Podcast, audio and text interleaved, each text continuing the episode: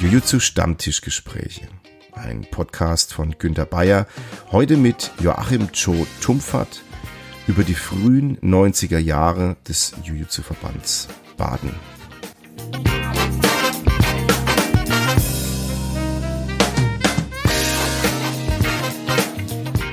So toll war es nicht. Das waren, glaube ich, Ford Transitbusse, die uns über die Basler Grenze nach Italien geschafft haben.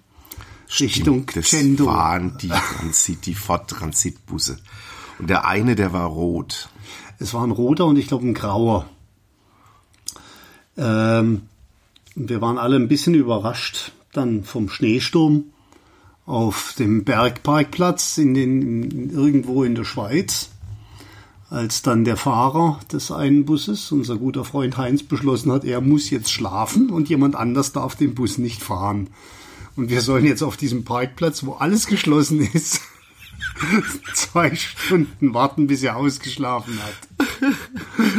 Das Schöne daran oder das weniger Schöne daran war, er brauchte den ganzen Platz im Fahrzeug und wir saßen und standen da schnatternd draußen in der Kälte.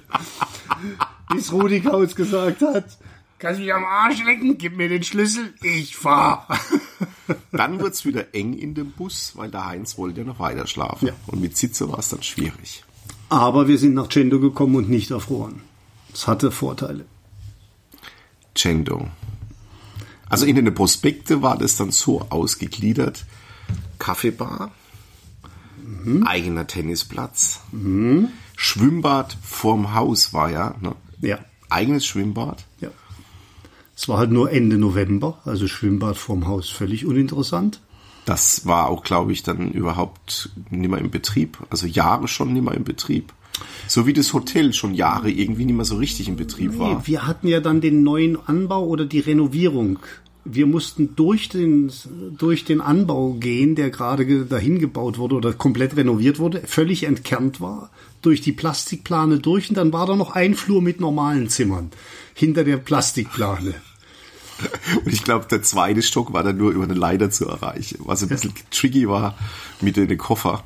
Weil, ja. Ja, da ging es eine, eine, eine improvisierte Holztreppe, genau. Da ging es eine improvisierte Holztreppe hoch. Das war dann mit den schweren Sporttaschen äh, ganz, ganz prickelnd.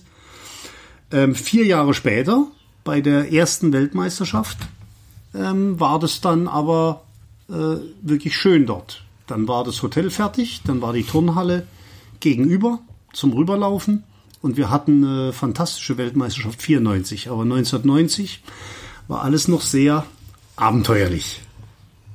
Das war der Versuch einer Weltmeisterschaft. Wobei die Weltmeisterschaft war ja auch recht, recht nett.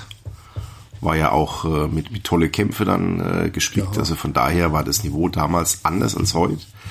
Aber durchaus auch schon auf einem, auf einem recht hohen Level für damalige das- Verhältnisse. Ja, wenn ich richtig weiß, war das das erste Mal, dass Fighting-System gemacht wurde. 1990. Also waren auch viele da, die die Regeln nicht kannten, sowohl Kampfrichter als auch äh, Kämpfer und Offizielle, weil erstes Mal unter der äh, äh, Leitung vom Henrik Sandberg Fighting-System entwickelt, Stimmt. eingeführt. Also auf alle Fälle war es das erste Mal, dass die Deutschen es gemacht haben. Ähm, definitiv. Ähm, und ja, dann äh, hatten wir da auch, dann wurden auch plötzlich äh, Leute registriert, die gar nicht fürs Fighting vorgesehen waren. Geh du mal auf die Waage, hieß es dann so. Hä, was? Ja, als Ersatzmann für 80 Kilo. Ja, mit 82 Kilo. Nee, nee, nee, mit äh, unter 75 damals noch. Aber das ist gar nicht mein Ding und die sind sieben Kilo schwerer. 82 Kilo war die Gewichtsklasse, genau. Plötzlich war ich Ersatzmann für einen äh, Frank Witte und bin eigentlich wegen dem Duo-System gekommen. Ja. Tja, Ähm, so schnell war es. Aber du warst ja auch in deiner Zeit damals schon mehrfacher deutscher Meister. Nee, damals eben noch nicht. Da Ach, das war der Start, da ja, ging ja genau, alles da ging ja los. erst los. Da ging alles erst los. Das kam Dann später. bist du über das Duo in die Fighting-Schiene gerutscht. Ich hatte eigentlich mit Duo angefangen, weil, weil ich auch in den ersten Wettkämpfen im Fighting nicht mitmachen durfte. Die erste deutsche Meisterschaft kam sie, äh, 87 Ich sagte, da will ich mitmachen, ich will mich registrieren, ich will zu ihnen kämpfen. Und da hat der damalige Bundestrainer Frank Piaskowi mich angeguckt, hat gesagt, du bist doch gar keine 18, darfst nicht kämpfen. Und dann habe ich halt was anderes trainiert und äh, bin dann mehr ins Technische, ins Duo-System. Und dann haben wir alles trainiert. Das ging dann eben in den 90ern los, auch mit dem Trainerwechsel im Verein. Dann kam der Schorsch und da haben wir dann einfach Jiu-Jitsu komplett gemacht. Da hat jeder alles trainiert. Und äh, wir haben uns im Duo spezialisiert, auch mit einem Partnerwechsel. Damals war ich mit dem Rudi Kautz am Start. Viel Spaß. Und äh, ab 92 bin ich mit Sascha Vetter gestartet. Der Büffel.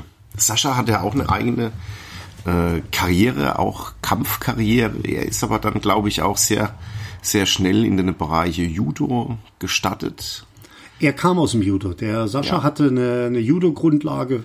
Äh, der ist als kleines Kind in den Judo-Club Pforzheim gekommen. Dort sagt er noch, hat mich, sagt er, hat mich der Trainer, der Manfred Schäfer immer mit Schulterwurf gequält und hat gesagt, mach du den tiefen Schulterwurf, das wird deine Technik. Und er sagt noch, er hat es gar nicht verstanden, weil in der Gruppe war er einer der Größten. Irgendwie wusste der Manfred Schäfer, dass der Sascha nicht so sehr in die Höhe schießt. Und er hat dann mit dem, mit dem Schulterwurf äh, im Jiu-Jitsu später eigentlich abgeräumt. Dafür war er gefürchtet. Schulterwurf und Aushebertechniken, da hat der Sascha seine Gegner unter Druck gesetzt und hat dann im, im Fighting sehr schnell seine Punkte gemacht. Nachdem wir ihn überzeugt haben, vereinsintern in Pforzheim, dass ja, die, zur wahren Disziplin, zum Muttersport, dem Jiu zu kommen muss. Seine eigene Aussage, er hat immer gedacht, die Typen haben einen Vollschuss, wie die sich aufs Maul hauen. Ähm, und dann war er einer, der das, das sehr genossen haben und ich völlig dabei wollte war. doch gerade sagen, Sascha war immer derjenige, der da einen Heidenspaß dran hatte und auch an, an Härte und äh, an emotionsgeladenem Training immer sehr begeistert war. Ja. So habe ich ihn immer in Erinnerung. Wie, wie seid ihr dann zusammengekommen? Was war da der ausschlaggebende Punkt? Du hattest ja mit, mit, äh, mit Kauzen wir haben, wir haben quer trainiert. Also ich habe, ähm, ich hatte schon, glaube ich, 86 angefangen. 85, 86 habe ich angefangen, parallel Judo zu trainieren. Ähm, Karate hatte ich dann schon ein Jahr lang trainiert. Wollte in meinen Wurftechniken besser werden und da haben wir uns halt kennengelernt. Und dann äh, gab es im, im Judo-Club Pforzheim eine schöne Tradition, das war das freie Training sonntags morgens. Da war einfach die Halle offen, jeder konnte kommen, ähm, und trainieren. Und dann hat man eben im freien Training, ist einem auch mal passiert, dass man dort war und das waren keine Partner der eigenen Disziplin da, aber die Karate-Leute haben trainiert. Oder in der Ecke haben ein paar Judo-Leute trainiert. Da hat man einfach mitgemacht. Und da hat sich, haben sich die Abteilungen im Verein sehr stark ausgetauscht. Ähm, und da kam das dann so, ja, dann mache ich da mal mit bei euch. Da kam der Sascha auch mal. Und der ist dann dabei geblieben in der Trainingsgruppe und das war dann die Zeit, wo der Rudi Kautz auch gesagt hatte, naja, also das hochintensive Training in dem Bereich und auch äh, mit ein paar Jahren älter. Ähm, Rudi war ja so rund zehn Jahre älter als wir. Äh, sagt er, das brauche ich mir dann nicht mehr antun, wenn da junge Talente da sind, die wollen, die Spaß dran haben. Und hat im Prinzip mir den Sascha zugeschanzt als Partner und sich selber zurückgezogen. Das Witzige daran ist aber, dass der Rudi dann immer wieder auch aktiv an Wettkämpfen teilgenommen hat. Irgendwie hat es ihn doch immer so ein bisschen gejuckt. Er ist noch im Mix dabei geblieben. Er sah dann die Chance mit, äh, mit anderen Leuten aus dem Judo-Club Pforzheim. Also dann war die Jeanette Müller dabei. Da haben sie im Mix trainiert und konnten sich auch nochmal als Ersatzteam für den World Cup in, in Kopenhagen qualifizieren. Waren dann dabei als Nummer zwei Starter. Und für den Judo-Club ist er dann auch immer mal gerne wieder rein. Wenn wir die Teamwettkämpfe bestritten haben, war er auch immer jemand, der sofort in die Startaufstellung rein ist. Wir hatten ja damals die Badenliga. Das waren recht berühmte Gemetzel. Ähm, ich kann zwischen, mich erinnern, ja. Ja, das waren so Offenburg, Pforzheim, Hemsbach. Das waren eigentlich die. Die Karlsruher haben dann nochmal mitgemischt. Die vier Vereine die sich herzhaft in dem alten Fighting-System mit den dicken Schützern gekeult haben. Ähm, eigentlich auch legendäre Wettkämpfe, weil dort eben auch dann so Altkämpfer wieder auf die Matte sind, die, die eigentlich Trainer sind, äh, noch mit eingestiegen sind. Die haben dann so einen ganz anderen Wind reingebracht. Und Teamwettkämpfe sind einfach schön. Die sind was fürs Herz. Von deiner Zeit in Pforzheim, was waren für dich drei prägende Menschen? Ähm, von den von den Personen ist natürlich das äh, der der Rudi Kautz. Ich sage dann immer, es ist eigentlich mein Mentor gewesen, was das äh, was das Jiu-Jitsu anbelangt. Nicht wirklich der Trainer. Ich hatte schon den den blauen Gürtel, als der Rudi angefangen hat mit Jiu-Jitsu, kam dazu, aber der war eben sehr sehr motiviert, sehr treibend und äh, er hat alles hinterfragt und auch alles ausprobiert. Das war eigentlich das Spannende, dass dann jemand reinkam, der gesagt hat, nö, probier das mal, zeig mir mal. Glaube ich nicht. Ähm, und hat, äh, da kam dann dieser Zweikampfcharakter in das normale Techniktraining. Das, das klassische Jiu-Jitsu-Training bei uns war nicht Zweikampf ausgelegt, sondern technikorientiert. Eben auch mit dem Punkt versehen, was wir ja heute noch oder was wir gerne diskutieren in dem Bereich Selbstverteidigung ähm, man arbeitet dann die Techniken ab, aber eben ohne jeden Widerstand, ohne jede Dynamik. Und da war der Rudi der, der gesagt hat, nee, nee, das muss dann ja auch klappen, wenn sich der andere wehrt oder bewegt. Und er hat dann auch sehr schnell angefangen, diesen Raum zu erweitern. Ähm, wir waren im Judo Club Pforzheim mit dem Frank Piascovi als Bundestrainer. Ähm, hatten wir einen sehr, sehr guten Trainer, aber da war auch Baden intern so ein Konkurrenzkampf da. Ähm, und dann hat man gar nicht mitgekriegt, was in den einen Vereinen abgeht. Und der Rudi war dann einer, der sagt, nee, nee, wir setzen uns jetzt mal ins Auto, wir fahren mal zu dem Heinz Lamade. Wir fahren jetzt zu dem Achim Hanke ins Training, wir fahren zum Rainer Schwarz.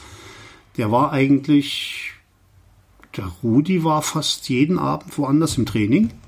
Äh, zum Teil war ich dabei, nicht immer. Allein schon von den Möglichkeiten und man musste auch irgendwie die Schule noch schaffen. Ähm, aber dadurch natürlich eine unglaubliche Vielseitigkeit reingebracht, auch die, die Freundschaft gebildet im, im badischen äh, Jujutsu, die sich da reingebaut hat. Und das hat auch sehr schnell der Schorsch von Jelis erkannt, der eigentlich Trainer und Partner mit Frank Piascovi war. Da hat man sich dann auch irgendwann mal im klassischen Kampfsport-Ego-Plan äh, zerstritten. Und der dann gesagt hat, nee, dann fängt er wieder Jutsu an. Er hat die ganze Zeit Shotokan Karate trainiert und wir haben dann unsere Privattrainingseinheiten abgezogen für ein halbes Jahr. Und dann gab es auch den offiziellen Trainerwechsel im Judo Club Pforzheim, äh, wo der Rudi dann Abteilungsleiter wurde und der, der Schorsch der Cheftrainer eigentlich war. Das war so die, die Pforzheimer Ecke. Ähm, dann, ich hatte mit den Shotokan Karate, mit Dieter unter Dieter Rössler äh, äh gerne trainiert. Manfred Schäfer als ehemaliger Judo-Landestrainer ist auch eine prägende Figur dort gewesen.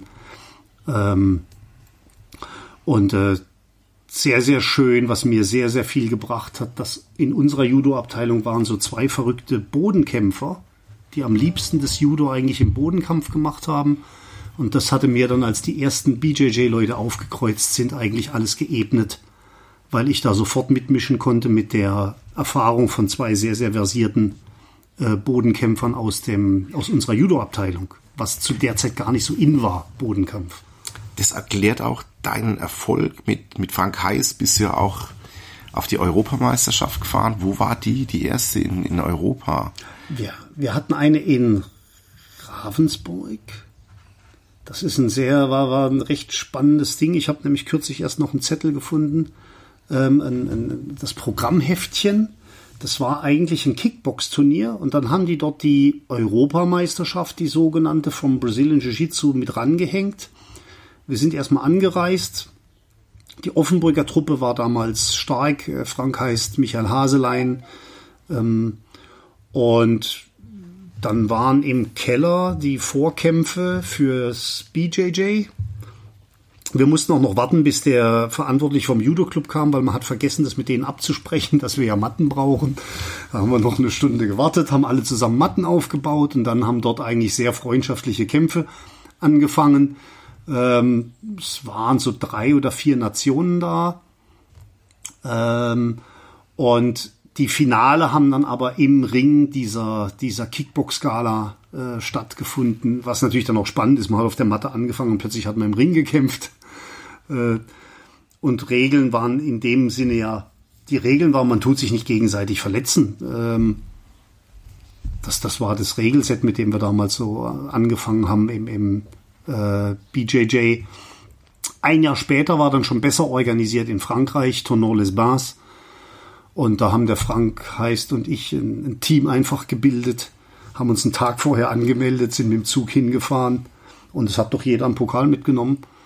Ja, bei dir war es dann der erste Platz. Erste ne? Platz in der Kategorie und beim Frank auch.